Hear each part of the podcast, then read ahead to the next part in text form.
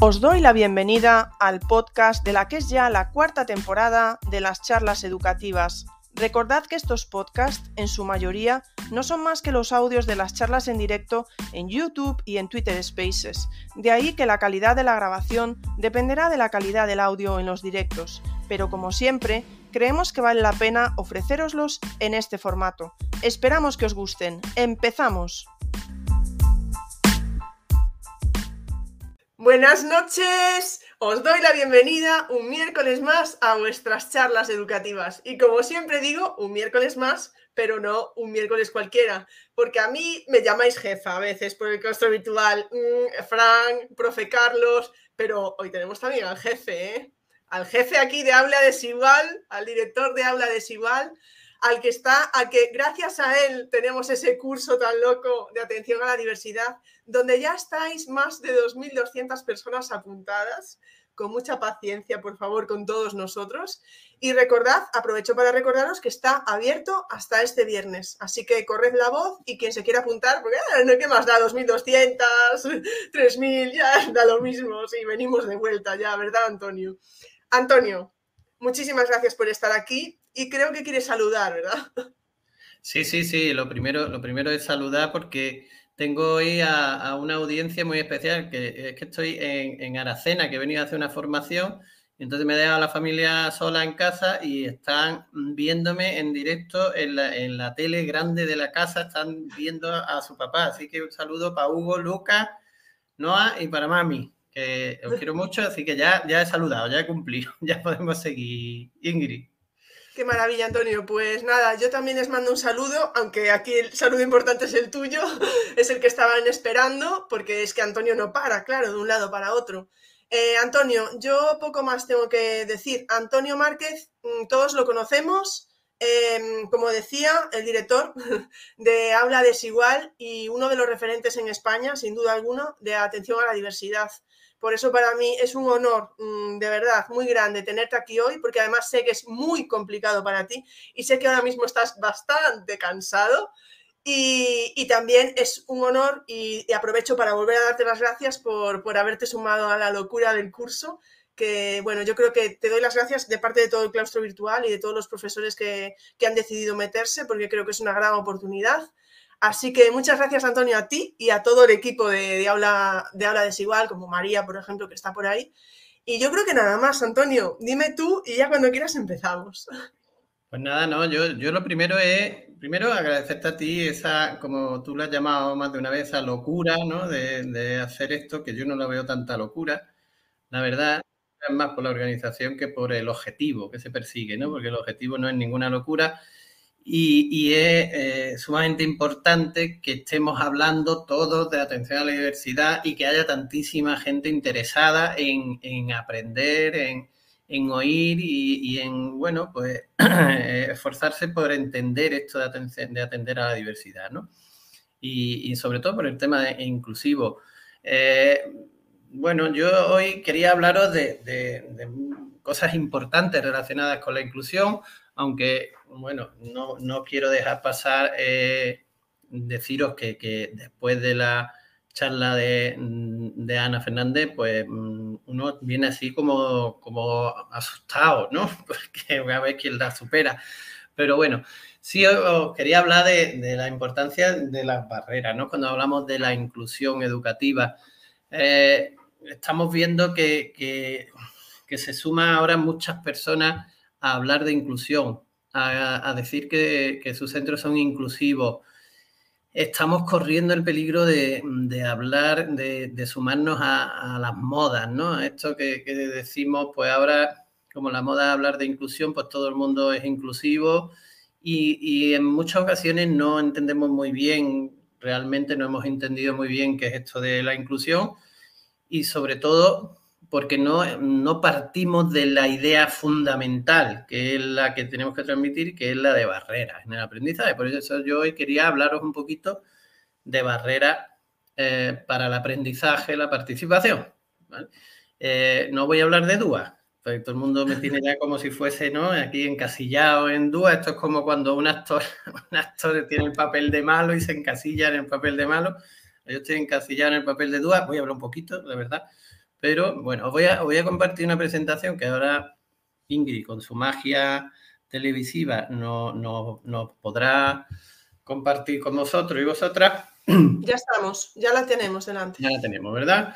Bien, bueno, pues yo me gustaría empezar a hablar de, tres conceptos importantes, ¿no? El concepto de inclusión, eh, que ya hemos empezado a hablar de él, concepto de barrera y concepto de apoyo. Son tres, tres conceptos que van muy unidos cuando queremos de verdad entender de qué va esto de la inclusión, de la participación, de no excluir a nadie en el centro y de, sobre todo, hacer que sea un camino y una trayectoria más fácil para todos, ¿no?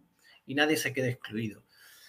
Bien, eh, lo primero que tenemos que preguntarnos cuando hablamos del concepto de inclusión es realmente, cuando hablamos de inclusión en un centro educativo, ¿qué queremos cambiar en nuestro centro? Es decir, ¿somos conscientes de que la palabra inclusión implica transformación? Eh, oímos muchas veces que, que inclusión eh, es una palabra que no deberíamos decir, ¿no? Porque el, propio acto de, la educación ya implica o debería implicar la inclusión, pero la realidad es que no la implica, ¿no? Entonces ahora que, que viene esta corriente transformadora, donde la inclusión empieza a tomar fuerza, empieza a tomar su sentido, realmente debemos plantearnos qué queremos cambiar en nuestros centros cuando hablamos de inclusión, cuando hablamos de centros inclusivos, ¿no? Y sobre todo también con quién contamos para hacerlo, porque muchas veces eh, somos unos pocos remando contra corriente, ¿no? Remando contra compañeros, remando contra eh, comunidad educativa y remando contra muchas cosas que tenemos aprendidas y que cuesta mucho desaprender, ¿no? Por eso necesitamos siempre un liderazgo, un liderazgo inclusivo en los centros que, tiren de, este carro y que no sea siempre cuestión de unos pocos, ¿no? Unos pocos que siempre están ahí, pues esforzándose al máximo para, para intentar eh, germinar, hacer, eh, bueno, hacer como si fuese ese germen que, que, trata de convencer a los demás y que tantos palos nos vamos llevando. El liderazgo inclusivo tiene que partir de la directiva de los centros, tiene que ser consensuado con la comunidad educativa y de verdad tiene que haber un espíritu de transformación, de verdad, ¿no? Pero para eso tenemos que cambiar muchas culturas y muchas mentalidades que todavía siguen mm, eh, ancladas en un modelo que no es inclusivo, por mucho que le llamemos inclusivo. Eh, mirad, voy a poner otra vez esta diapositiva y esta vez la pongo todavía con más conciencia, ¿no? Porque eh, se oye últimamente que parece que, que las personas que estamos defendiendo la inclusión es como que esta diapositiva la ponemos y, como que abusamos de esta diapositiva. Pues sí, yo soy un pesado, siempre pongo la misma diapositiva, soy soy súper pesado, pero mm, creo que tiene una potencia que si 30 personas mm, de los que estáis ahora viéndonos ya la habéis visto, pero 10 no, la volvería a poner 100 veces para que esas 10 personas la vuelvan a ver, porque es que lo que nos está diciendo fundamentalmente es el niño pequeño no tiene la culpa de no ver el partido. Lo que tiene la culpa es la barrera que le ponemos. Y eso es hablar de inclusión, eso es hablar de duda, y eso es hablar de lo que queráis hablar. El foco hay que ponerlo en las barreras para el aprendizaje y la participación.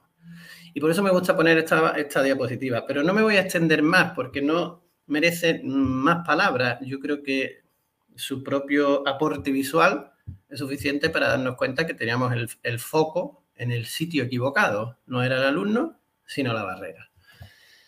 Eso es inclusión. Bien, entonces, una vez que hemos delimitado ese concepto de barrera, bueno, o que nos hemos enfilado en la barrera como, como eje fundamental, tendríamos que preguntarnos qué entendemos por barrera y sobre todo dónde están las barreras. Es decir, porque empezamos a hablar de barrera y, lo hacemos mal. Fijaros, la propia los LOE, que en su estructura tiene mucho de positivo, mucho de positivo para favorecer que la inclusión empiece a ser una realidad, pero creo que no hicieron los deberes cuando mm, definieron el término alumnos con necesidades educativas especiales y lo vincularon a la palabra barreras, porque decía que los alumnos con necesidades educativas especiales son aquellos que afrontan barreras, que lo son, pero derivadas de su discapacidad. Es decir, que al final ellos tienen la culpa de, afrontar barreras porque tienen discapacidad. cuando las barreras están siempre fuera de la persona. Con lo cual, la culpa no la tiene ninguna persona. La culpa la tiene la barrera, el obstáculo que se pone fuera de esa persona. Ese, ese es el verdadero error que se comete, en volver a situar el foco del problema en el alumno. Es el alumno que afronta barreras porque tiene discapacidad. No, disculpe. la barrera está siempre en el diseño didáctico, en la propuesta metodológica, en la propuesta organizativa, en la propuesta estructural del aula o del centro. Y eso es lo que se encuentra los alumnos, todos los alumnos, no los que tienen necesidades educativas especiales, sino todos y todas. Lo que pasa es que algunos saben o pueden eh, salvar esas barreras y otros les cuesta más trabajo salvar esas barreras o son imposibles de salvar. Pero no podemos pensar en que el que no puede salvar la barrera tiene un problema. El problema no está en la persona, el problema está en la generación de esa barrera. Vamos a minimizar esa barrera, por lo tanto. Por lo tanto, creo que es importante que pensemos qué entendemos por barrera y dónde están las barreras, porque mm, es fundamental tener claro que las barreras no están en la persona, que las barreras están siempre, siempre, siempre en el contexto, en el contexto, fuera de la persona. Cuando empecemos a entender esto, empezaremos a darnos cuenta de qué significa inclusión y de qué significa atender a la diversidad. Las barreras, eh, como digo, están para todos y todas las alumnas. Lo que tenemos que percibir qué alumno y qué alumna van a tener más dificultades con esa barrera y sobre todo eliminar esa barrera y proponer estrategias donde tenga una mayor apertura y se minimice o se elimine la barrera. Bien, eh, esto lo escribí ya hace un montón de tiempo. Esto está en un post en mi blog.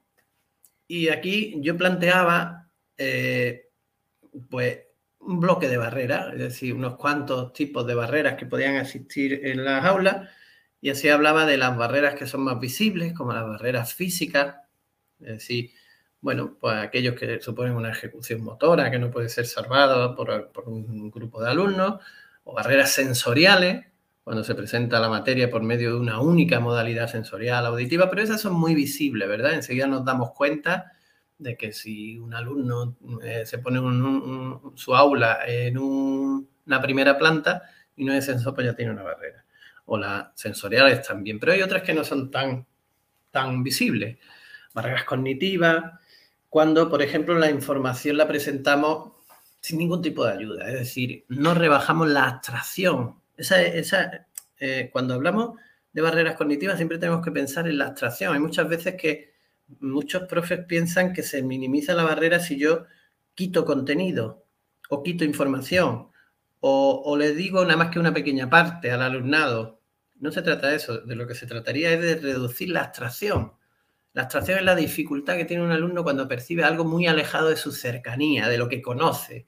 Entonces, si no lo conoce, porque está alejado en su mente, va a tener dificultades para eh, comprender aquello que se le está planteando. Y eso se arregla con ayudas conceptuales, con mediadores, organizadores, eh, mapas mentales. Eh, las barreras estructurales las conocen también un grupo de alumnos, muy bien la conoce, sobre todo aquellos que por sus propias dificultades tienen eh, las funciones ejecutivas, les cuesta mucho trabajo organizar esas habilidades derivadas de las funciones ejecutivas y encuentran actividades pues que no tienen un determinado orden, que no existe una rutina en el aula para trabajarse, o que hay incluso estímulos ambientales, organizativos, como ruido, luces, orden, rutinas, etcétera, que hacen que los alumnos tengan serias dificultades para comenzar a aprender. así de simple. Otros otro alumnos encuentran esas mismas barreras, pero las salvan. Pero hay otros que no las salvan. Barreras comunicativas, como cuando yo ahora mismo estoy hablando y hablando y hablando y no ofrezco a lo mejor otro tipo de comunicación. Eso nos pasa mucho en el aula. Los profes hablamos porque somos los que sabemos, y trasladamos la información como nos parece, o bien de forma oral o bien de forma escrita. ¿Y qué pasa si hay alumnos que tienen dificultades para comprender esa información de forma adecuada, eh, eh, haciendo uso de esa única vía comunicativa? ¿Por qué no se puede ofrecer más vías comunicativas alternativas? y después, por supuesto, las, barreras curriculares, ¿no? Que son las más importantes de todas. Y las más frecuentes, las barreras curriculares, son aquellas que eh, el alumno, mm, bueno, cuando se enfrenta a un ejercicio que es único, que no tiene ningún tipo de, de, alternativa, sino que el profesor o la profesora lo pone eh, con un formato único, y aquel alumno que sabe responderlo bien y aquel alumno que no sabe responderlo, pues ya empezamos a plantearnos si requiere algún tipo de apoyo, de adaptación curricular, etcétera. Porque lo que sí está claro es que la actividad no se cambia. La actividad no se flexibiliza, la actividad es única, yo no la pienso cambiar. que tiene que cambiar es el alumno. Y eso es una barrera importante, ¿no? Este sería un grupo principal. Después podemos añadir más. De hecho, alguna vez me han dicho algún profe viendo esto y dice, ahí faltan unas muy importantes, que son las barreras afectivas.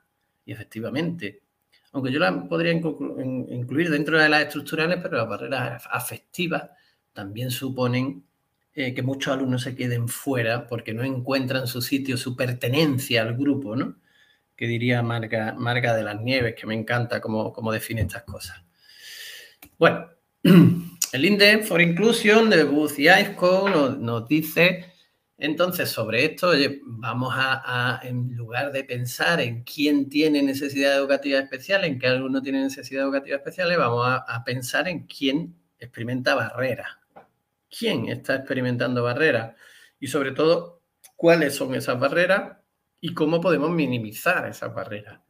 Y entonces una vez que, hacemos esto, pues podemos plantearnos también eh, ya en, un segundo plano, es decir, qué recursos tenemos disponibles en el centro para apoyar todo el proceso de aprendizaje y cómo se pueden obtener recursos adicionales si son necesarios. Pero fijaros, en un segundo plano, porque yo creo que si eh, planteamos adecuadamente eh, la delimitación de barreras, muchas veces nos sorprendería ver que los recursos no son tantos como pensamos que necesitamos.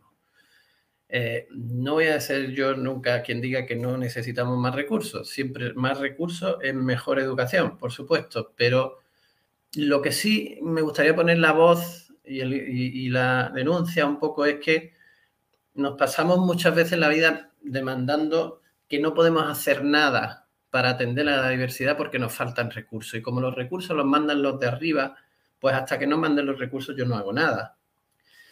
No es, no es cosa mía. Es decir, faltan recursos y ya está. Y yo estoy completamente de acuerdo con eso, pero sí que es cosa nuestra porque las barreras las diseñamos nosotros cuando diseñamos las propuestas curriculares. Y eso lo hacemos nosotros. Y eso sí está en nuestra mano intentar minimizar esa barrera, intentar reflexionar sobre dónde están esas barreras. Y eso eh, tiene una potencia muy importante.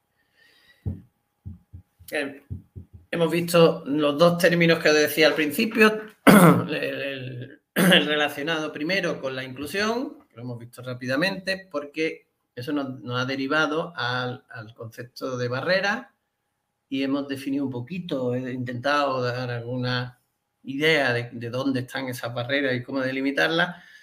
No sé, Ingrid, ahora como no veo, no sé si hay...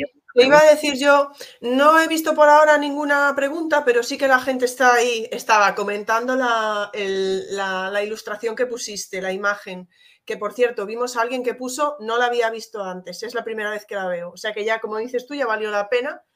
Y luego, eh, los tipos de barrera, a ver qué te parece, José, creo que es José María, no estoy segura, ahora no me mates, por favor. José María o José Manuel, yo creo que es José María, pero bueno, ahora me lo dirá, ahora me lo pondrá por ahí. Habla, y mm, puede haber también barreras sociales y económicas. por supuesto, lo que pasa es que ahora hablaremos un poco de, ese modelo.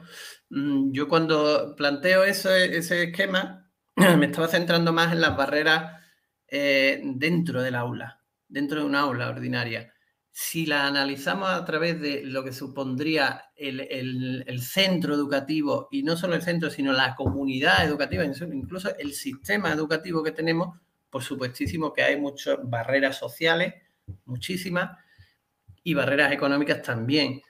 ¿Qué pasa? Que dentro del aula, mm, un buen docente, una buena docente, tendría que intentar eh, compensar esas diferencias sociales y económicas y ofrecer una propuesta curricular igual para todos, equitativa, ¿no? que, fuese igual para todos y todas. Eh, eso quizás en la mano de un docente cuesta menos trabajo, que, en el aula se perciba menos esa diferencia, pero las barreras mentales, como vamos a hablar ahora, mm, esas cuestan mucho trabajo. Pues nada, como estábamos, como estábamos ahora, como estábamos comentando esto, la gente se ha animado. Eh, José María ya me confirma que es José María. Y Miriam, eh, teniendo en cuenta lo que tú estás diciendo, Miriam, nuestra ajedrecista preferida, eh, de, ajedrez a la escuela, dice, bueno, seguro Miriam, ya me dirás si me equivoqué ahora de decir ajedrez a la escuela, dice, cuando proponemos actividades fuera del centro, por ejemplo, que cuestan un dinero importante, ¿es tarea de los profes diseñar o proponer medios para poder recaudar fondos? Ella dice, yo creo que sí. Ahí pueden estar barreras económicas, ¿no? Cuando eh, lo comentaba hace poco también en un podcast, mm, ay, por favor, se me ha ido el nombre, Em, bueno, se me ha ido el nombre del podcast ahora, me va a matar, pero eh, comentaba que decía, este año se han quedado fuera algunos alumnos por no poder ir, por no poder, por ejemplo, pagar el... no sé si nos estamos yendo de tema, ¿eh, Antonio? Pero decía, este año quiero hacer una recaudación para que todos puedan ir y que nadie se quede fuera por eso. Pues sí, sí, sí, evidentemente muchas veces, pero igualmente yo, pienso que, eso está también en nuestra mano. Es decir, si, nosotros diseñamos una actividad en la que el presupuesto económico es importante y eso supone que se quedan alumnos fuera o alumnas fuera, pues a lo mejor tendríamos que repensar si esa actividad merece la pena eh, el hecho de que unas personas se queden fuera, otras no o intentar, eh, no sé, equilibrar de alguna forma esa descompensación generando otro tipo de actividades donde estas personas mm, tengan un mayor peso específico en, la participación en esas actividades, ¿no? Eh, bueno, sí, perdona, sigue, sigue. Sí, también, ¿no? Me venía a la cabeza que también recuerdo situaciones en las que en muchos casos se hacían actividades eh, extraescolares o complementarias y, y recuerdo, era así, ¿eh? lo, denuncio de esta forma. Recuerdo que, decían, no, si tiene discapacidad no puede venir a la, actividad, ¿no? Porque es unos criterios que tenemos y tal. Y yo recuerdo haberme enfrentado muchas veces a, a, propios compañeros y decir, no os preocupéis, que yo me ocupo de esta persona, ¿no? Porque eh, es un poco triste ver cómo mm, suele ocurrir también este tipo de, mm, estos son otro tipo de barreras, ¿no? Son barreras mentales en el sentido de que parece como que ese, esa asistencia que pueda necesitar una determinada persona ya le hace que no pueda ir porque entonces no podemos atender a los demás, etcétera. Debemos replantearnos y si eso ocurre, mm, planificar mejor la actividad y hacerlo de otra forma, ¿no? Bueno, yo creo que además algo de eso comentó Ana eh, la semana pasada. Justo hablaba también de esas barreras afectivas. Vamos a ver, primero, es, ya me lo están poniendo aquí, es Ave Orquín, Adrenalina Educativa, efectivamente, que además es un podcast que os recomiendo. Y justo pasó, comentaba eso, dijo, este año no me va a pasar. Luego tenemos por aquí a José Marcos, que según ibas hablando tú, ¿no? Decía él, como barreras desde los proyectos educativos de centro. Bueno, ahí, ahí ya, hay Coral es una experta en todo esto, ¿no? Pero, pero efectivamente, es que ese liderazgo que hablaba yo en la primera parte, justo cuando hemos empezado a hablar, ese liderazgo inclusivo parte de, eso, ¿no? Es decir, eh, el hecho de que tengamos un liderazgo inclusivo, inclusivo significa que ese liderazgo debe llevar el modelo de transformación al proyecto educativo de centro y que sea un proyecto educativo consensuado por toda la comunidad educativa y que tenga un objetivo claro, real de, participación de todo el alumnado. Entonces, debemos partir de ahí, y porque es que si no se hace así, es lo que decía al principio, es un maestro o una maestra de los que suelen decir un rarito de esto, un rarito innovador, un rarito inclusivo o inclusiva, una rarita que, está luchando permanentemente contra todo un claustro, contra toda una comunidad educativa. Esto no puede ser. Entonces, eh, eh, fundamentalmente las barreras iniciales parten de, la transformación del proyecto educativo del centro y que tenga una línea clara y un liderazgo. Como digo, podéis visitar el blog de, Coral, de, mi amiga Coral, porque ella tiene fantásticas aportaciones que hace a cómo transformar el proyecto educativo de un centro eh, en toda su base para que sea un proyecto educativo inclusivo.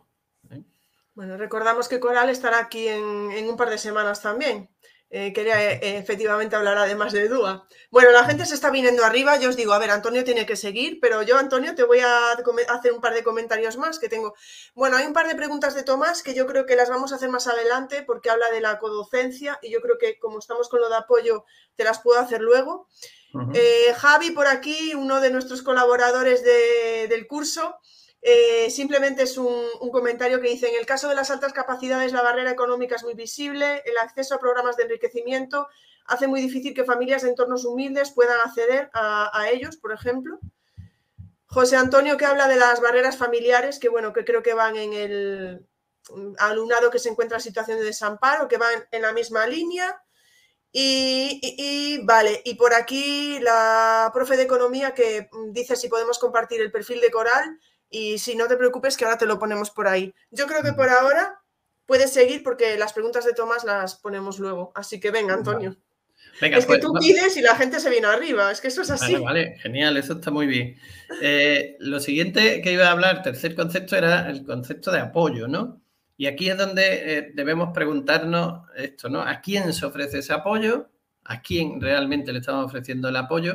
Es decir, cuando pensamos en apoyo, pensamos en alumnos con dificultad de aprendizaje, alumnos con diversidad, alumnas con discapacidad. Estos son los que a los que hay que darle el apoyo. Y si pensamos que es así, segunda pregunta, si lo hacemos de esa forma, ¿es eficaz ese apoyo? Porque fijaros, eh, estamos hablando de que mm, en muchos casos eh, hay eh, hablamos de, disminución de ratios, ¿no? Es como una, constante en el profesorado. Tenemos que disminuir la ratios y, por supuesto, yo soy mm, de los que han firmado las votaciones y de todas las, propuestas estas que se hacen en redes sociales, porque evidentemente la ratio siempre va a mejorar, eh, menos ratio va a mejorar el aprendizaje, pero Fijaros, la ratio es la división de los alumnos que tenemos en un centro entre el profesorado que hay en un centro. Entonces, muchas veces tenemos un aula donde entran dos docentes y uno de los docentes que entra se sienta con un alumno y el otro se queda con 24. Pues yo creo que no está siendo muy eficaz ese apoyo. Tendremos que replantearnos si el apoyo habría que dárselo a un alumno concreto o habría que dárselo al proceso de enseñanza-aprendizaje, o de enseñanza y aprendizaje que ocurre en el aula. Fijaros, la concepción de apoyo en el modelo tradicional nos dice que es un modelo centrado en el estudiante. ¿vale? Esto es una, una, tabla de Teresa Huger que, que nos hablaba de esto. Decía, centrado en el estudiante, mientras que el enfoque inclusivo sería centrado en la clase, en el aula, en todo lo que ocurre en el aula. El enfoque tradicional nos habla de apoyo directo a un alumno, mientras que el enfoque inclusivo nos dice resolución de problemas en colaboración con todo el grupo. El enfoque tradicional nos habla de resultados diagnósticos, es decir, el apoyo se da cuando hay un diagnóstico, mientras que el enfoque inclusivo nos dice que ese diagnóstico habría que hacerlo del proceso de enseñanza y aprendizaje que ocurre en el aula. Es decir, el diagnóstico habría que hacérselo al aula y no tanto al alumno. Y el enfoque tradicional nos habla de un programa individual para el estudiante, mientras que en el enfoque inclusivo nos habla de las interacciones que ocurren en el grupo. Entonces, son dos enfoques totalmente distintos. Eh, en muchos casos, eh, los docentes y, las docentes de atención a diversidad, eh, no sé, por qué motivo piensan que el, modelo inclusivo va un poco en contra del trabajo que, hace, que desarrolla un maestro de PT, una maestra de PT, un maestro de AL, un maestro de AL. Y yo estoy convencida de que no, porque realmente el proceso de, de inclusión dentro de un aula requiere de, un proceso de coordinación muy intensa en, en esa codocencia que se tendría que dar en el aula ordinaria, pero aparte también requeriría de un proceso de eh, delimitación conjunta de barreras que pueden chocar más directamente con, un determinado grupo de alumnos del aula y ponerle remedio a esas barreras. Y ahí los especialistas en atención a la diversidad son los que mejor conocen ese tipo de, barreras ese tipo de barreras que chocan con un tipo de dificultades y qué posibles estrategias recomendar y colaborar en su diseño para minimizarlas con el tutor. Por lo tanto, yo no considero que sean eh, cosas excluyentes la inclusión y la atención a la diversidad desde el enfoque de pedagogía terapéutica, que a mí no me gusta llamarla terapéutica porque nunca me he considerado un terapeuta, yo soy un maestro, soy terapeuta, no, sé lo que es. Eh, y después además hay determinados programas, intervenciones específicas que evidentemente mm, requieren de una atención individualizada. Yo cada vez pienso que menos de las que hacemos tradicionalmente. Es cierto que algunas las requieren, desde mi propia visión, ¿no? de, maestro de la ONCE que he sido durante 12 años, si, si yo tengo que hacer una estimulación de la motilidad visual del alumno con unas linternas para que hagan seguimiento, etcétera, no lo puedo hacer dentro de la aula ordinaria. Eso es evidente, igual que eh, el, hacer emerger la comunicación o determinados problemas del habla deben trabajarse de forma eh, individualizada primero para intentar eh, extraer esas primeras fases de, la comunicación, también es evidente, pero hay otras cosas que podemos trabajarlo fundamentalmente dentro del aula ordinaria, infusionados dentro de las actividades que ocurren en el aula ordinaria. Y hay formas y maneras de hacerlo, creo yo. Bien, ¿Cómo usamos estos conceptos, estos tres conceptos que hemos visto? Concepto de inclusión. Bueno, antes de seguir, como me decías que había alguna pregunta de docencia compartida. Eso te iba a decir. Hay dos preguntas de Tomás García. La primera es, Antonio, he leído algún post tuyo sobre la docencia compartida para poder favorecer la inclusión. ¿Podrías explicarlo un poco? Y bueno, si quieres, porque la segunda, a ver si, si la quieres, pues mejor la relacionas ya. Dice, también te he leído en algún post que hay modalidades de docencia compartida que favorece la integración, pero no la inclusión, al no cumplir las tres Ps. ¿Qué modalidad favorece más la inclusión?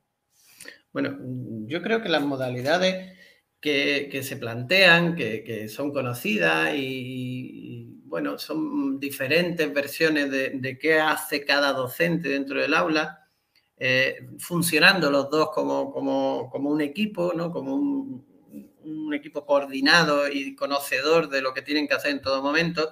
Hay muchas modalidades, modalidades en las que, en las que se, eh, eh, se establecen, por ejemplo, estaciones de aprendizaje, donde se divide y, un profesor se queda con dos o tres estaciones y otro con otro dos o tres, o se pone una estación que sea más autónoma y entonces mm, reducimos ratios. Podemos hacer la enseñanza en paralelo, donde yo como principal docente estoy con un grupo y, el otro docente está con otro grupo, pero estamos enseñando lo mismo, lo único que estamos es reduciendo la, la, ratio en ese momento porque puede ser una explicación compleja, eh, está eh, la enseñanza alternativa donde eh, un docente se sitúa en un lugar del aula y para aquella parte más compleja de la actividad, imaginemos por ejemplo un algoritmo, una explicación compleja, un proceso que requiere de un entrenamiento, a lo mejor un poquito más específico, pues todos los alumnos rotan y pasan por ese docente. Entonces, se concibe la docencia compartida como un apoyo a todo el grupo, ¿no?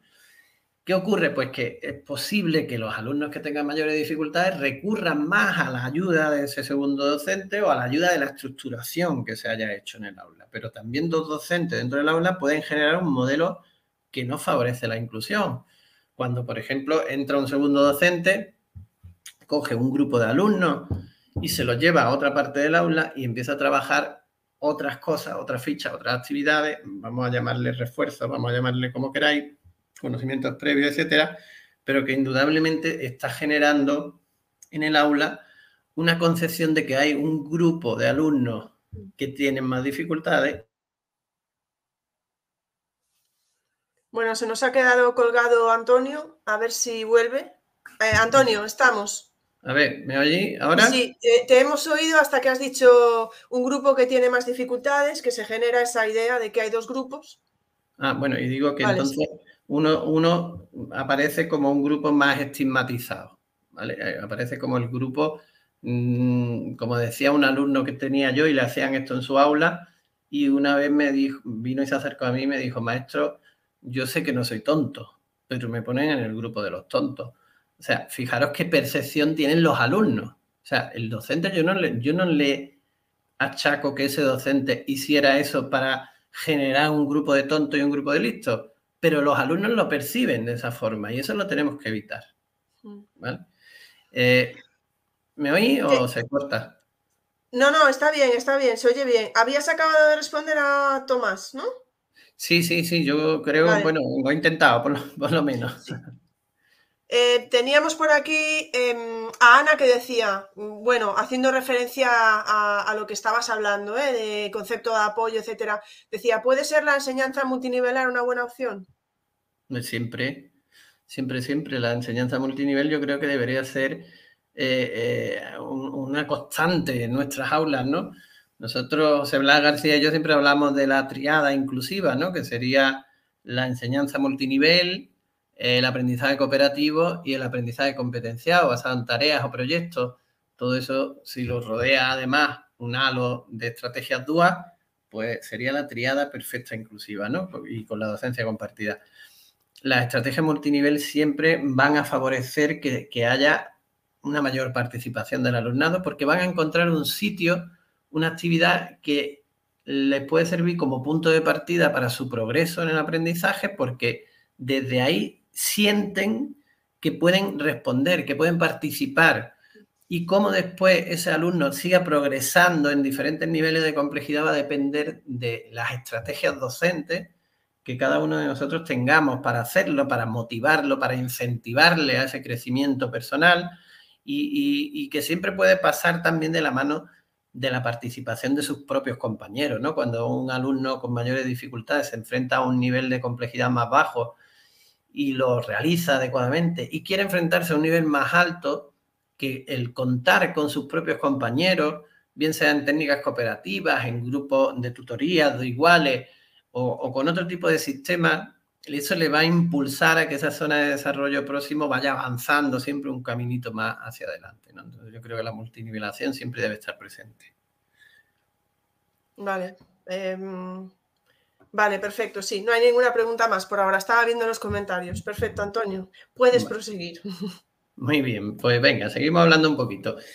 Como estamos viendo, todo esto nos lleva a pensar en que todos estos conceptos unidos, como estamos hablando de barreras, barreras, barreras en el contexto, yo creo que habría que delimitar muchísimo la importancia que tiene realizar una adecuada evaluación contextual y no centrarnos tanto en la evaluación individual, ¿no? Ese informe de evaluación psicopedagógico que cada vez que un niño no es capaz de solventar las barreras que nosotros le ponemos, pues tiene que venir alguien experto para decirnos las dificultades que tiene ese alumno para esas barreras y que por tanto tiene que hacer otra cosa diferente porque esas barreras no las puede salvar. Yo creo que esto es un error. Yo creo que las evaluaciones deberían ser contextuales y precisamente decir lo contrario, es decir, eh, he mm, observado cómo funciona este alumno en este aula y veo que las barreras que hacen que no participe son estas. Y estas son las barreras que le tendríamos que eliminar para que participe. Y, esto siempre me, acuerdo de, ese vídeo de, de, cuadradito, ¿no? Que quería entrar en un aula donde la puerta era redonda y le querían cortar las cuatro esquinitas de su, de su cuerpo, eh, pues esto es más o menos lo mismo, ¿no? Es decir, tratamos de normalizar, es decir, fijaros la potencia de esa, de esa palabra que aparece todavía en nuestra normativa, lamentablemente, porque normalizar, si lo pensamos, significa volver normal a alguien. Es cortarle las cuatro esquinitas de nada a cuadradito para que entren en nuestro sistema. Y eso es lo que se pretende hacer con la evaluación psicopedagógica, es decir, volver normal a niños que no lo son para que puedan trabajar actividades con barreras que no pueden superar, porque las barreras no se quitan. Las barreras son inamovibles. Entonces, es necesario ya, o sea, ya urge que cambiemos esta mentalidad y que empecemos a darnos cuenta que los alumnos tienen una condición, las alumnas tienen una condición personal suya y que nosotros no tenemos varitas mágicas para cambiar esa condición. Por eso ese término de terapeuta, a ver si lo quitamos ya, porque no somos terapeutas, ni somos magos, ni somos nada. Tendríamos que ser especialistas en descubrir cuáles son las barreras que hacen que esos niños no participen. Y eso solo ocurre con la evaluación contextual. La evaluación contextual que parte, primero, como he dicho antes, de, valorar a nivel de centro qué está ocurriendo, que ya nos comentaban antes en ese comentario, ¿no? Y, y, eso es lo que denominamos barreras mentales, que son las más difíciles de cambiar. Es decir, las barreras que traemos ya arraigadas con nosotros, que vienen ya con nosotros desde que empezamos a ser aprendices, desde que nosotros íbamos al colegio, hemos ido eh, acumulando un, historial de experiencias en las que hemos ido viendo siempre como alumnos que tenían mayores dificultades iban siendo apartados del camino que seguíamos todos. Y eso nos lleva a que cuando después llega a la universidad ocurre exactamente lo mismo, eh, competitividad, meritocracia, y, y, cuando vamos al mundo social y laboral, pues ya estamos viendo lo que se está convirtiendo, en una vorágine en la que el, que el que más puede, el que más puede eh, sacar tajada el que triunfa. Y los que no pueden, pues no triunfa. Esto es muy difícil cambiarlo, ¿no? Estos son barreras mentales muy arraigadas y que se calan eh, en la estructura del centro. Es decir, los propios nosotros mismos como docentes, el INDE, me gusta, me gusta mucho cómo aborda esto el INDE for Inclusion, porque dice, oye, nosotros queremos transmitir valores en el centro para que los alumnos se respeten unos a otros, pero los docentes de un centro y las docentes de un centro se respetan unos a otros, porque tendríamos que empezar por mirarnos a nosotros mismos. Tenemos prejuicios con la familia que vienen a nuestro centro, es decir, porque, bueno, todos sabemos que hay familias de, mm, que vienen de ámbitos mm, desfavorecidos, etcétera, pero eso no significa que esas familias no sean personas y no tengan inquietudes y no quieran que sus hijos mejoren y progresen. Quizás no saben hacerlo, quizás no, saben, no tienen los recursos porque nadie se lo ha dado por esas barreras mentales que venimos arrastrando de siempre. Entonces, vamos a empezar a reflexionar sobre nosotros mismos, pero eso cuesta mucho trabajo, las barreras mentales. Y después a nivel de aula, determinar otro tipo de barreras, barreras ambientales, espaciales, organizativas, curriculares. Ese sería el primer paso, empezar a reflexionar sobre, sobre nuestro centro y sobre nuestro aula. Eh, para la detección de barreras mentales, pues yo recomiendo el Index for Inclusion y por supuesto pues el libro que, hicimos mm, José Blas García, Coral Elizondo, Mabel Villascusa, Milagro Rubio, Lola Alcántara, Silvana Mabel Corso y yo, en el que intentábamos eh, ofrecer unas pautas y unas guías para que los centros reflexionen ¿no? sobre en qué punto nos encontramos de ese diseño o de esa mm, percepción de la inclusión eh, y de esas barreras mentales. ¿no? Eh, también a nivel de aula, mm, deberíamos reflexionar sobre eso. Dejamos ya de pensar en las necesidades educativas especiales de los alumnos y empecemos a pensar en las necesidades educativas especiales del, aula, porque las tiene.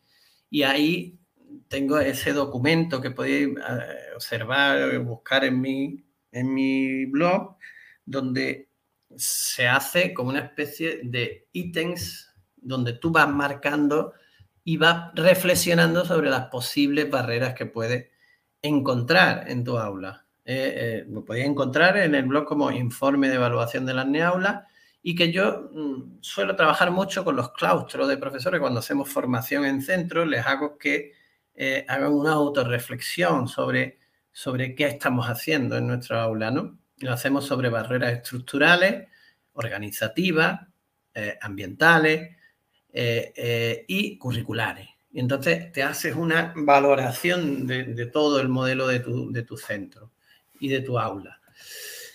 Por ejemplo, cuando se trabaja, cuando lo he trabajado con claustro de profesores, utilizo Mentimeter, que no sé si sabéis que una de las opciones que tiene te permite generar una diana de evaluación, con lo cual es muy recomendable para trabajar con los alumnos y alumnas también.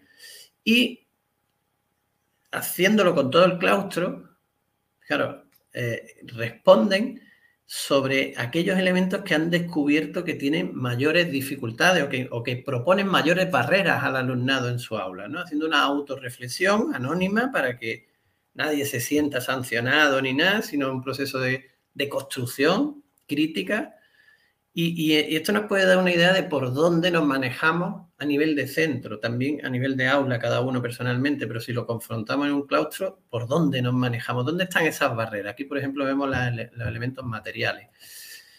Eh, o, por ejemplo, cuando hablamos de, de los elementos curriculares, cómo hacemos que se comprometan los alumnos, cómo les presentamos la información, cómo les permitimos que se expresen. Y se hace una autoevaluación de dónde proponemos más barreras al alumno. Y esto nos permite hacer muchas cosas. Nos permite, por ejemplo, pensar en cuáles son las estrategias organizativas más urgentes a nivel de centro y de aula, si hacemos una reflexión conjunta todos. Detectar carencias en la incorporación de las pautas DUA o diseñar modelos didácticos organizativos que minimicen las barreras una vez localizadas y reflexionadas. Detectar necesidades formativas para atender a la diversidad a nivel de centro o determinar aulas con mayor necesidad de docencia compartida. Volvemos a la docencia compartida. Fijaros, esto es algo muy interesante y que quizás deberíamos reflexionar. Eh, cuando hacemos docencia compartida, sobre todo con maestros o maestras de, PT o de audición y lenguaje, eh, tenemos un gran problema, ¿no? Porque los, centros cada vez tienen más censo de alumnos con necesidades educativas especiales. Y el reparto que se suele hacer eh, es bastante grande, ¿no? La ratio, digamos, por decirlo de alguna forma, que suele tener un PT es de muchos alumnos y alumnas. Entonces, pretender que haga docencia compartida con todos los alumnos que tiene, pues resulta una tarea muy difícil, porque no se puede, no tiene el don de la ubicuidad, no puede irse a, tres áreas, aulas a la vez. Pero esto ocurre también por una cosa que tenemos muy interiorizada, que es que la docencia compartida y el apoyo hay que dárselo al alumno con necesidades educativas especiales. Si nosotros fuésemos capaces de determinar cuáles son las aulas que presentan mayores barreras al alumnado, no al alumnado con necesidades educativas especiales, sino al alumnado que tiene en su aula en general, tendríamos más claro dónde ofrecer ese apoyo y desvincularlo de ese modelo de que el PT solo puede dar un apoyo dentro del aula ordinaria si hay alumnos con necesidades educativas especiales. Porque así maximizaríamos ese apoyo y minimizaríamos las barreras, por supuesto. Por lo tanto, ese informe de evaluación nos puede dar una idea de cómo realizar esa evaluación contextual del aula. Bien, antes de esta pregunta, ¿alguna cuestión, Ingrid, que me quieras contar? Te comento, tenemos por aquí cuestiones. Eh, está el chat que no para, bum, eh, hablando entre ellos, eh, muchísimo, muchísimo. tenemos por aquí, teníamos, me voy para arriba porque esto está bajando, pero vamos a una velocidad. Teníamos a Raquel, que no sé si se va un poco del tema, pero yo te lo digo. Raquel pregunta, Raquel Miralles, ¿cómo podemos atender dentro del aula para lograr la inclusión a alumnos que desconocen la lengua, que vienen de otro país?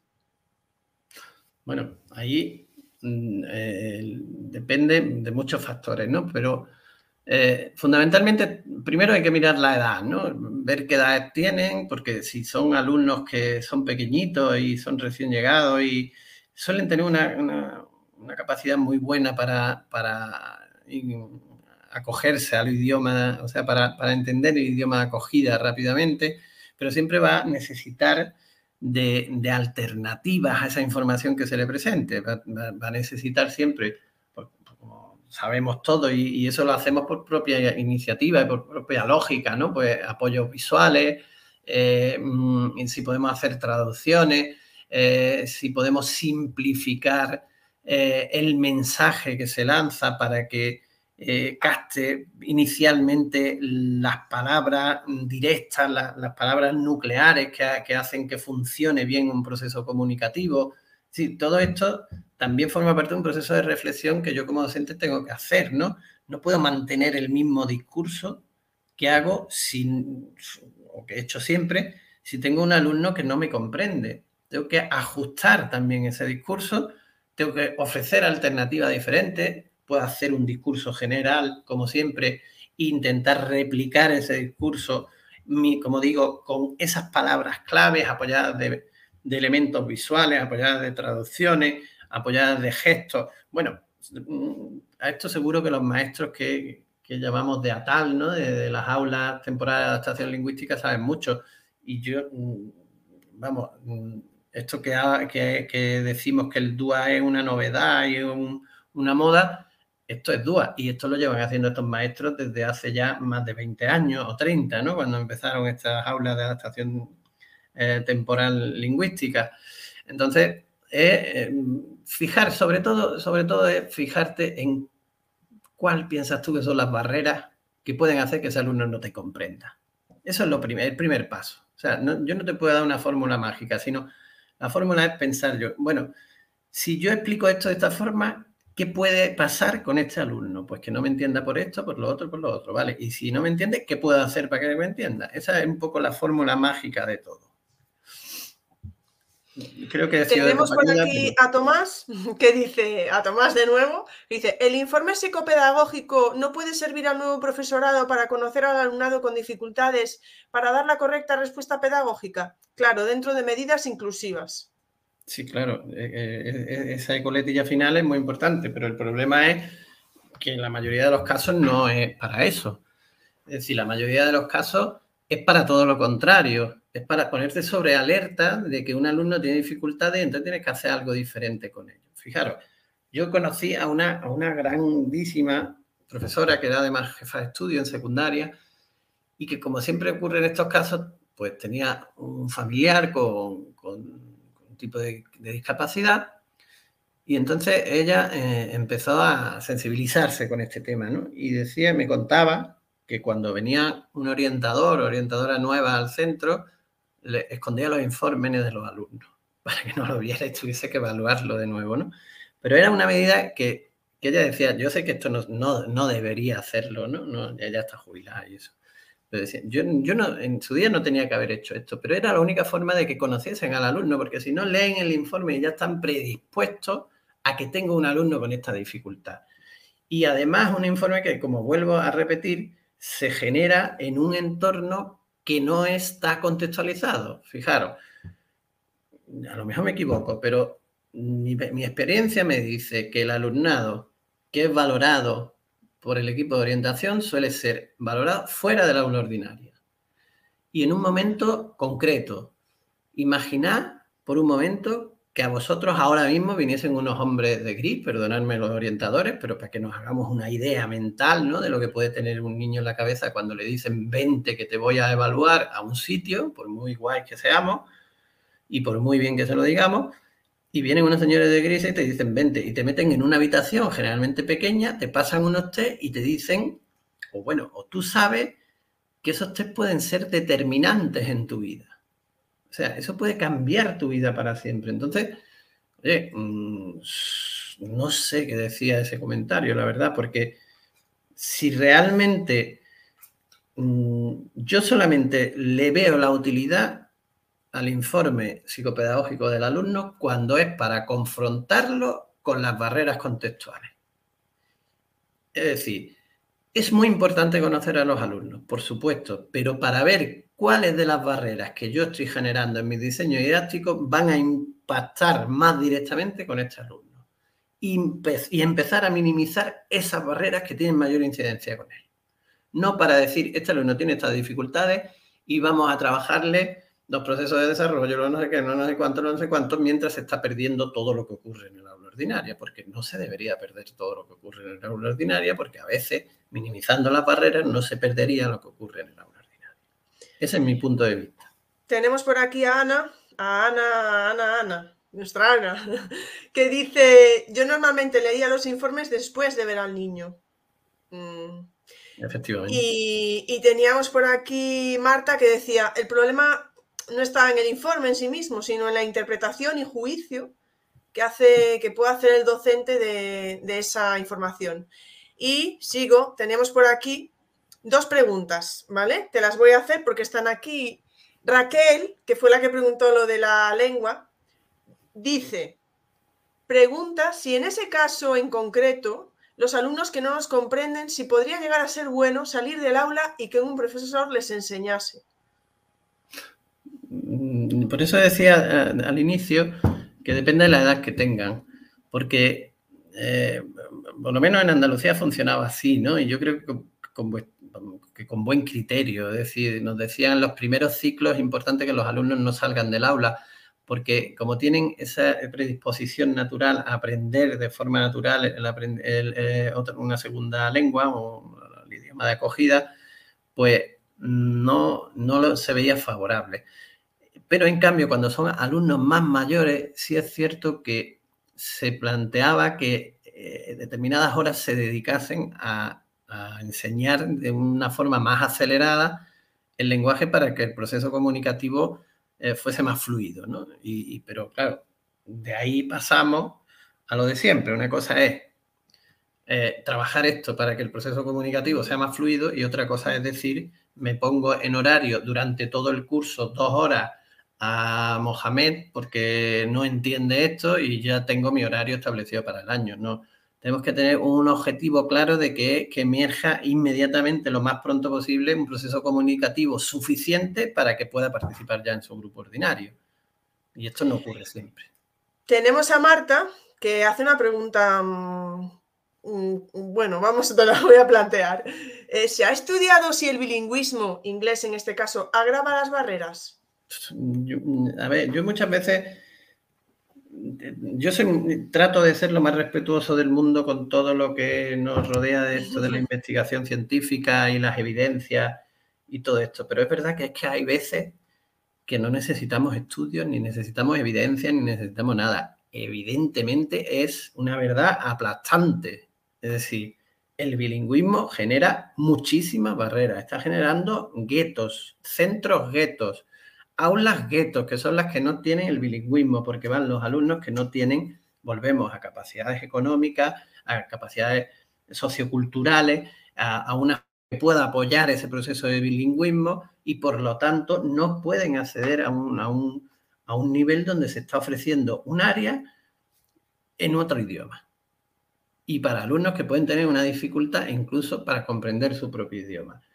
Eh, yo no puedo estar de acuerdo con el bilingüismo, por lo menos en la forma en la que se ha planteado, porque evidentemente es un proceso de exclusión que lo estamos percibiendo, que a mí, a mí personalmente, normalmente me escriben muchas familias para pedirme consejos, ayuda o lo que sea, y muchas de las cuestiones que se plantean es decir, mira, tengo este problema, mi hijo, por ejemplo, tiene dislexia y ahora tengo que decidir si entra al aula bilingüe o no entra al aula bilingüe, pero yo no quiero que entre porque va a tener una dificultad importante. Pero es que si se va al otro aula, allí están todos los peores niños del colegio. Con lo que eso también conlleva de barreras mentales, por supuesto, porque clasificamos, ¿no? Pero están generando guetos y de cara a la comunidad educativa. Entonces, o se plantea de otra forma este bilingüismo o evidentemente va a ser un sistema de barrera perpetuo. Tenemos a Quique, ya sabes, también, como diría nuestro Quique, que pregunta, un centro de primaria que traspasa, entre comillas, los informes de tránsito, centro de secundaria, recibe y, distribuye los, los, eh, los, alumnos con necesidades educativas especiales y lo reparte para ti dos Down, para ti dos Asperger, eh, real, dice él. ¿Opinión a esto, sobre esto, Antonio? ¿Qué, opinión voy a tener? Eh, no sé, el reparto no se tendría que hacer por apellidos y eso. No sé por qué hay otro tipo de etiqueta. Pero vamos, yo personalmente, yo tenía una experiencia de trabajar en un centro de especial dificultad, en un centro de secundaria, y, allí no es que se repartía al alumnado con eh, discapacidad, ¿no? sino que directamente un aula, que normalmente esto lo, sabrán muchos docentes que han estado en el instituto, suelen ser la letra E o F, primero E, primero F, un aula completa de alumnos que vienen con un historial de fracaso escolar, sea por condiciones personales, sea por condiciones socioeconómicas o sea por condiciones de discapacidad.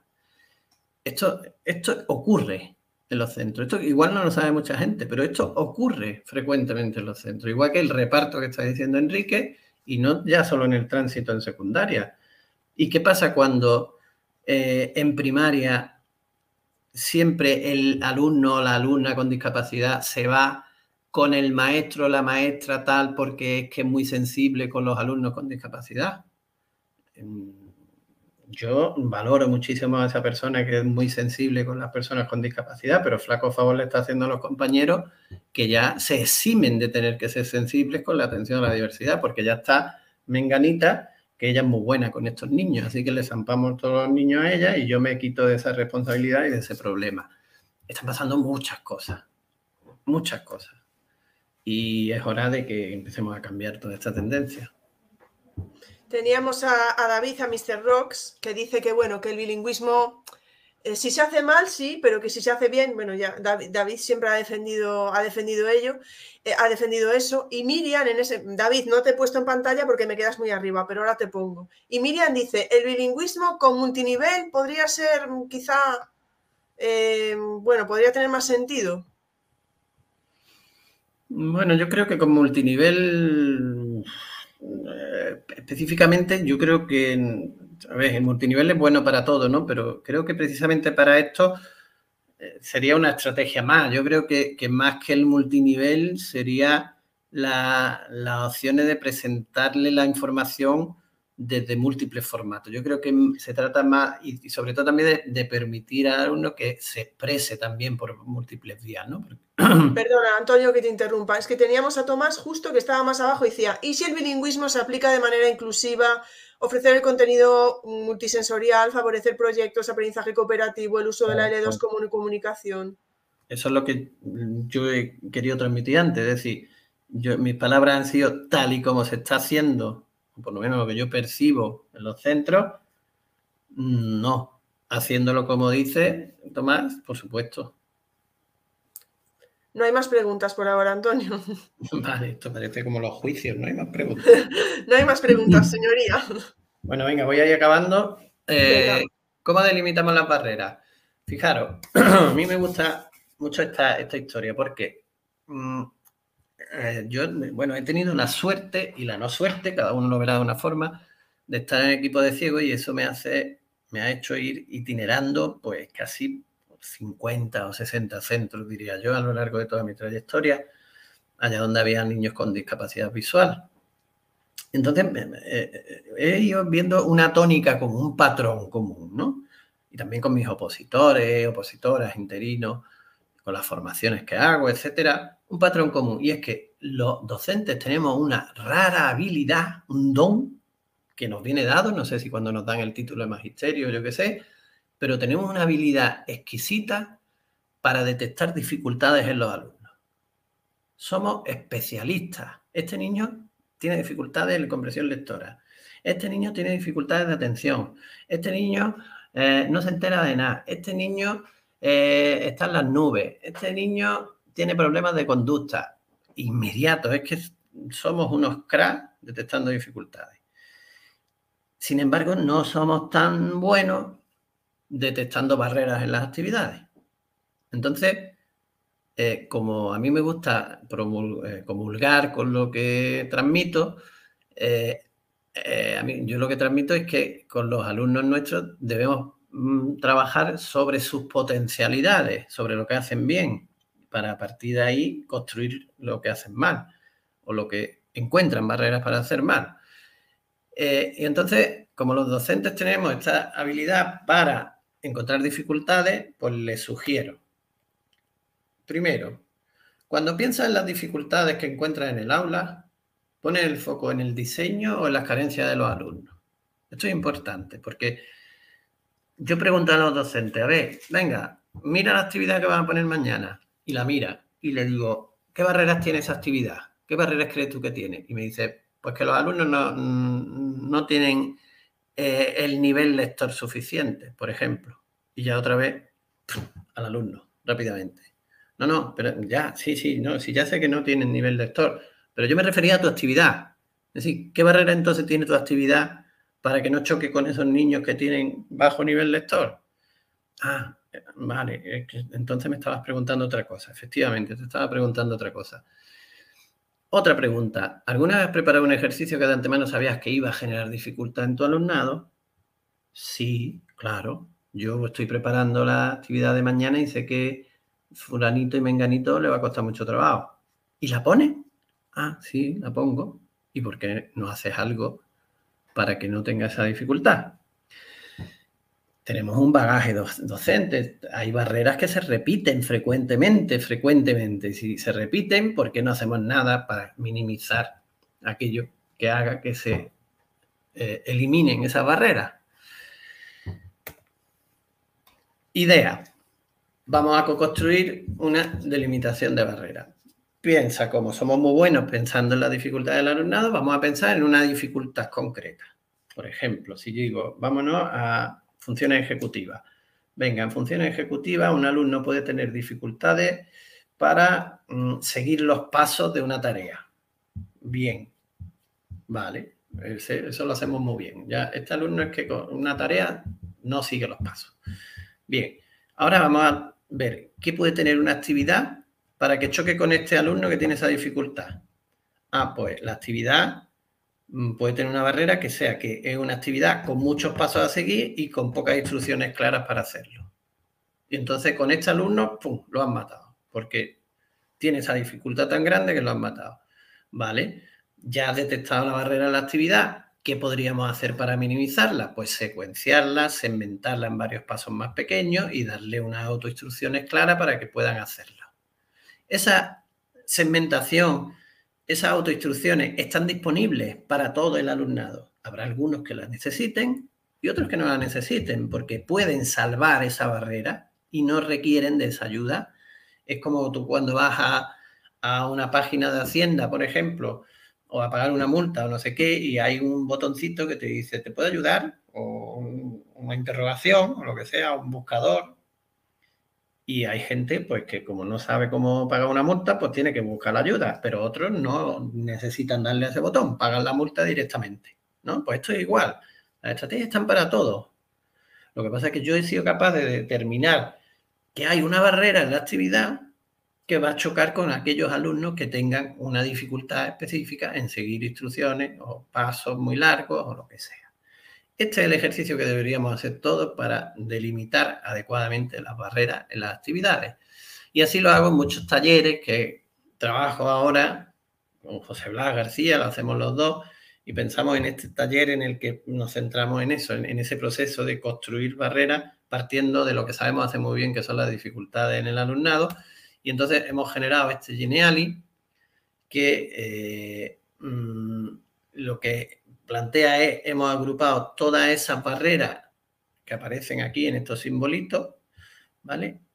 Eh, las hemos organizado por los puntos de verificación del DUA, al final, pues, eh, al final he terminado hablando del DUA, y aquí aparece la estrategia para minimizarla.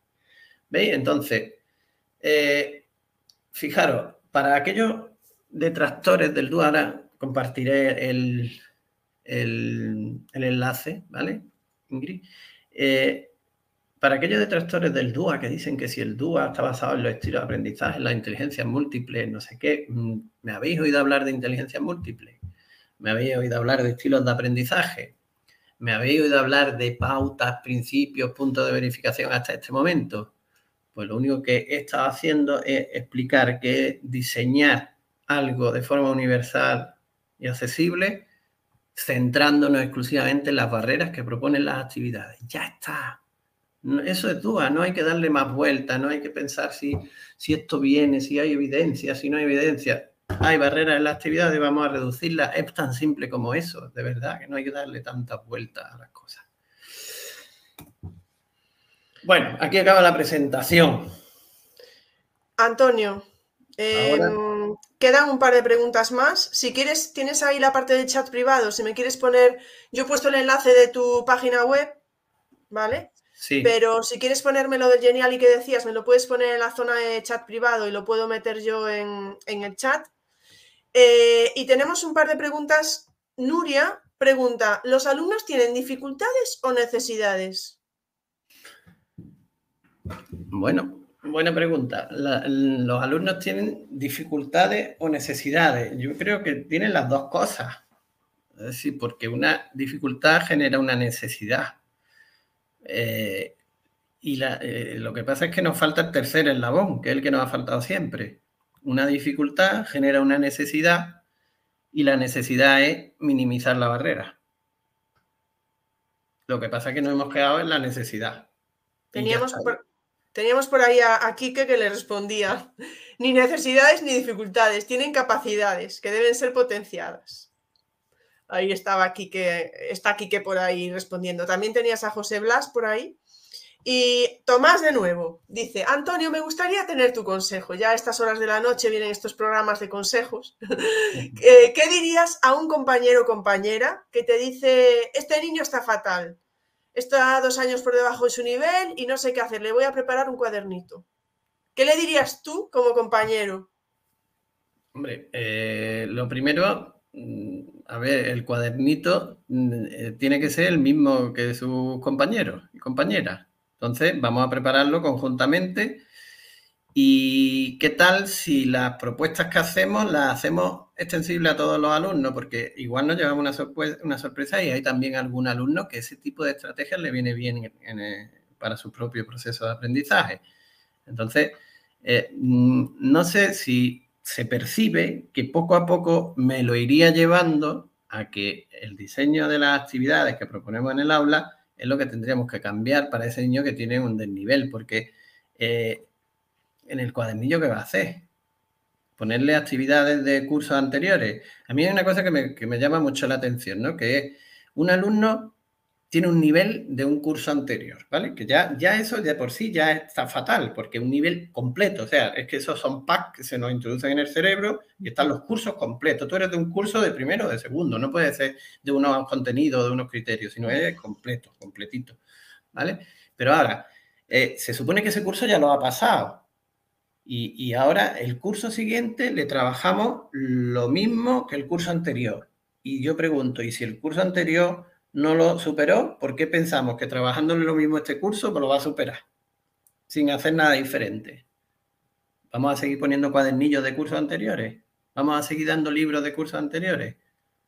Mm, yo creo que eso va mucho con la zona de confort docente, porque así nos quitamos de reflexionar sobre las barreras que ponemos y, cómo integrar eh, elementos que hagan que los alumnos participen en las actividades. Bego hace aquí, Bego hace una reflexión, Bego, me acordé de tu nombre, ¿eh? dice, mejoraríamos en la eliminación de barreras si de vez en cuando entráramos de observadores en clases de otros profes para ver el trabajo docente desde fuera, creo que no se hace mucho. Por, supuesto. Eh, una de las cosas que siempre debemos hacer y que siempre insisto en que deberíamos hacer es eh, contar lo que hacemos en las aulas. Sí, ahí es una pena que haya cantidad de buenas experiencias, porque parece que yo siempre estoy dándole caña a los profes, ¿no? Pero mm, yo trato de dar caña y construir sobre esa caña, ¿no? Es decir, no digo, esto no lo hacéis, pero digo, oye, esto se hace mal, pero se podría hacer de esta forma. Pero hay otra cantidad de profes enorme, seguramente más, muchísimos más, que hacen unas buenas prácticas impresionantes en su aula y las cierran, no las cuentan se benefician sus alumnos, sí, son afortunadísimos, pero se podrían beneficiar muchos más alumnos, los de sus propios compañeros. Y además, eh, tenemos que actuar como virus pedagógico, es decir, vamos a contagiar al ladito y contagiarlo solo se puede contagiar si entras en mi clase y, veo cómo, y ves cómo trabajo. Afortunadamente ya cada vez más experiencia de aulas mentoras, de, de, visitas de intercentro, donde van unos a ver cómo trabajan otros, y esto, este es el camino que tenemos que seguir, indudablemente, seguir las buenas experiencias. A ver, José María, no sé si es porque me, mm, tuve dudas con su nombre, pero dice que va a hacer una pregunta malvada. Dice, ¿hay quizás un exceso en buscar etiquetas para la enorme diversidad de una clase, de tal forma que a un docente le es imposible adecuar actividades a todas y cada una de las necesidades?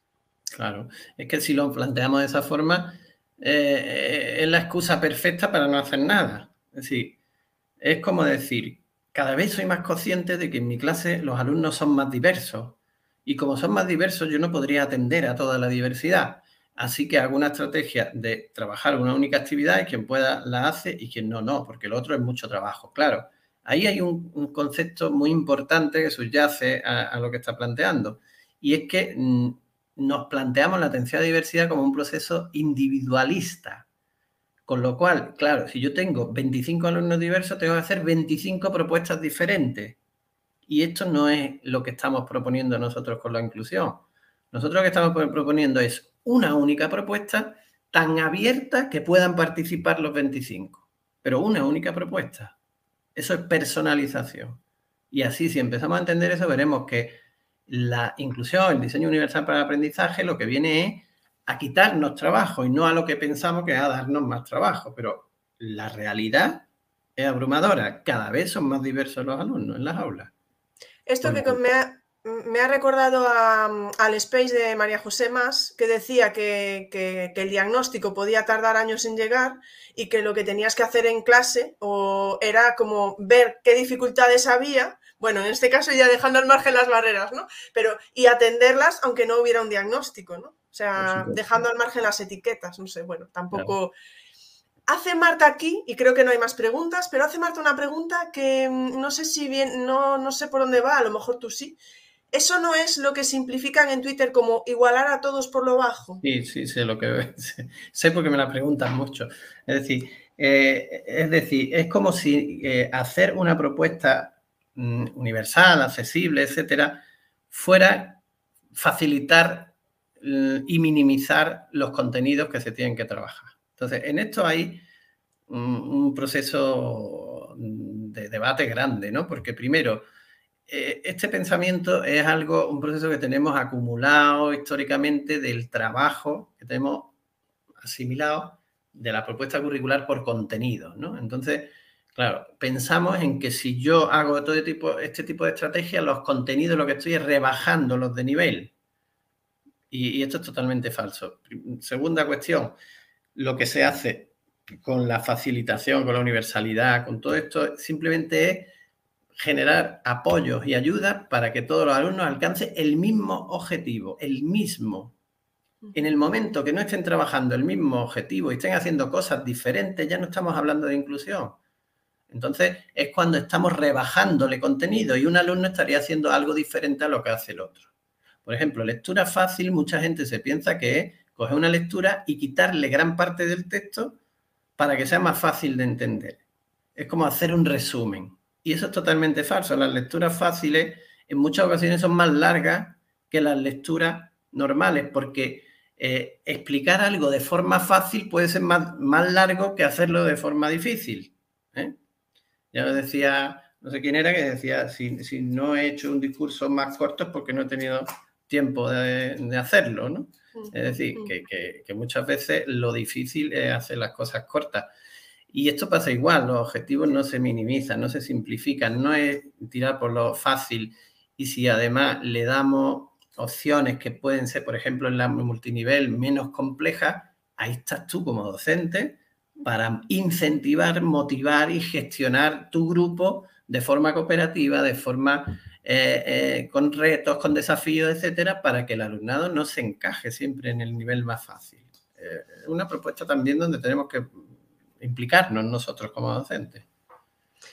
No hay más preguntas, Antonio. Muchísimos comentarios, se ha generado muchísimo debate.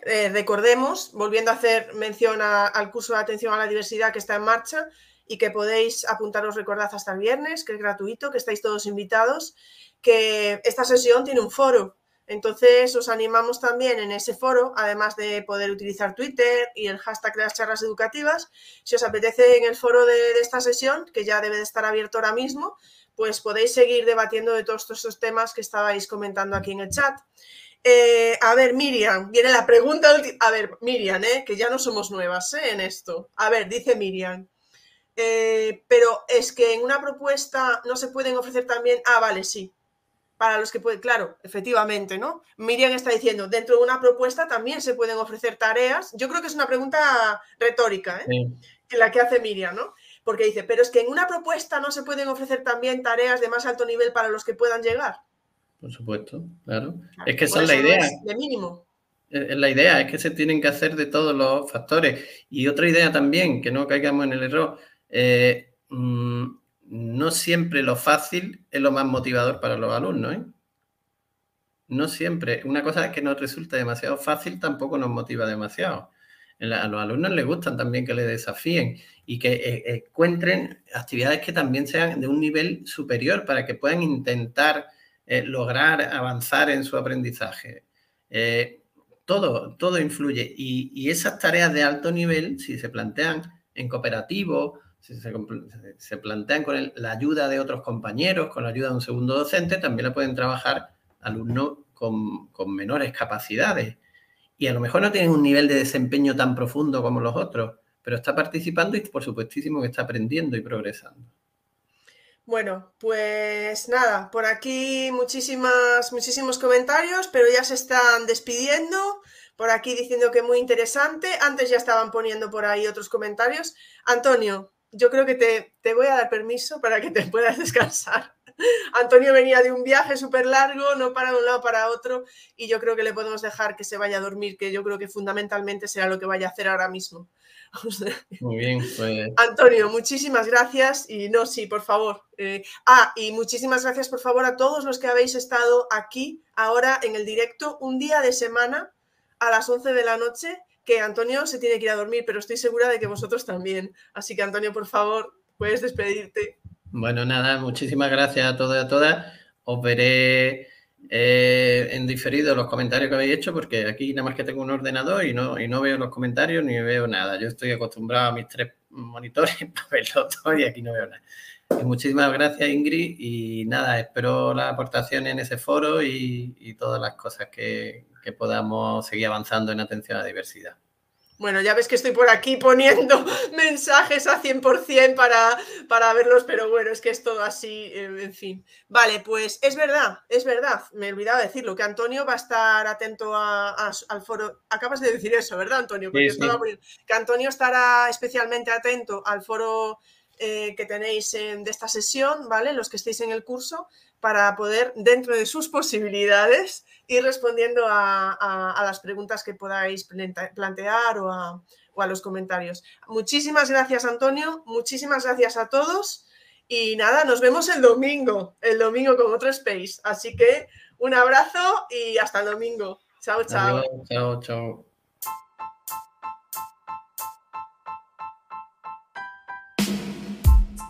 Muchas gracias por escuchar este podcast. Si te apetece, nos vemos en el siguiente.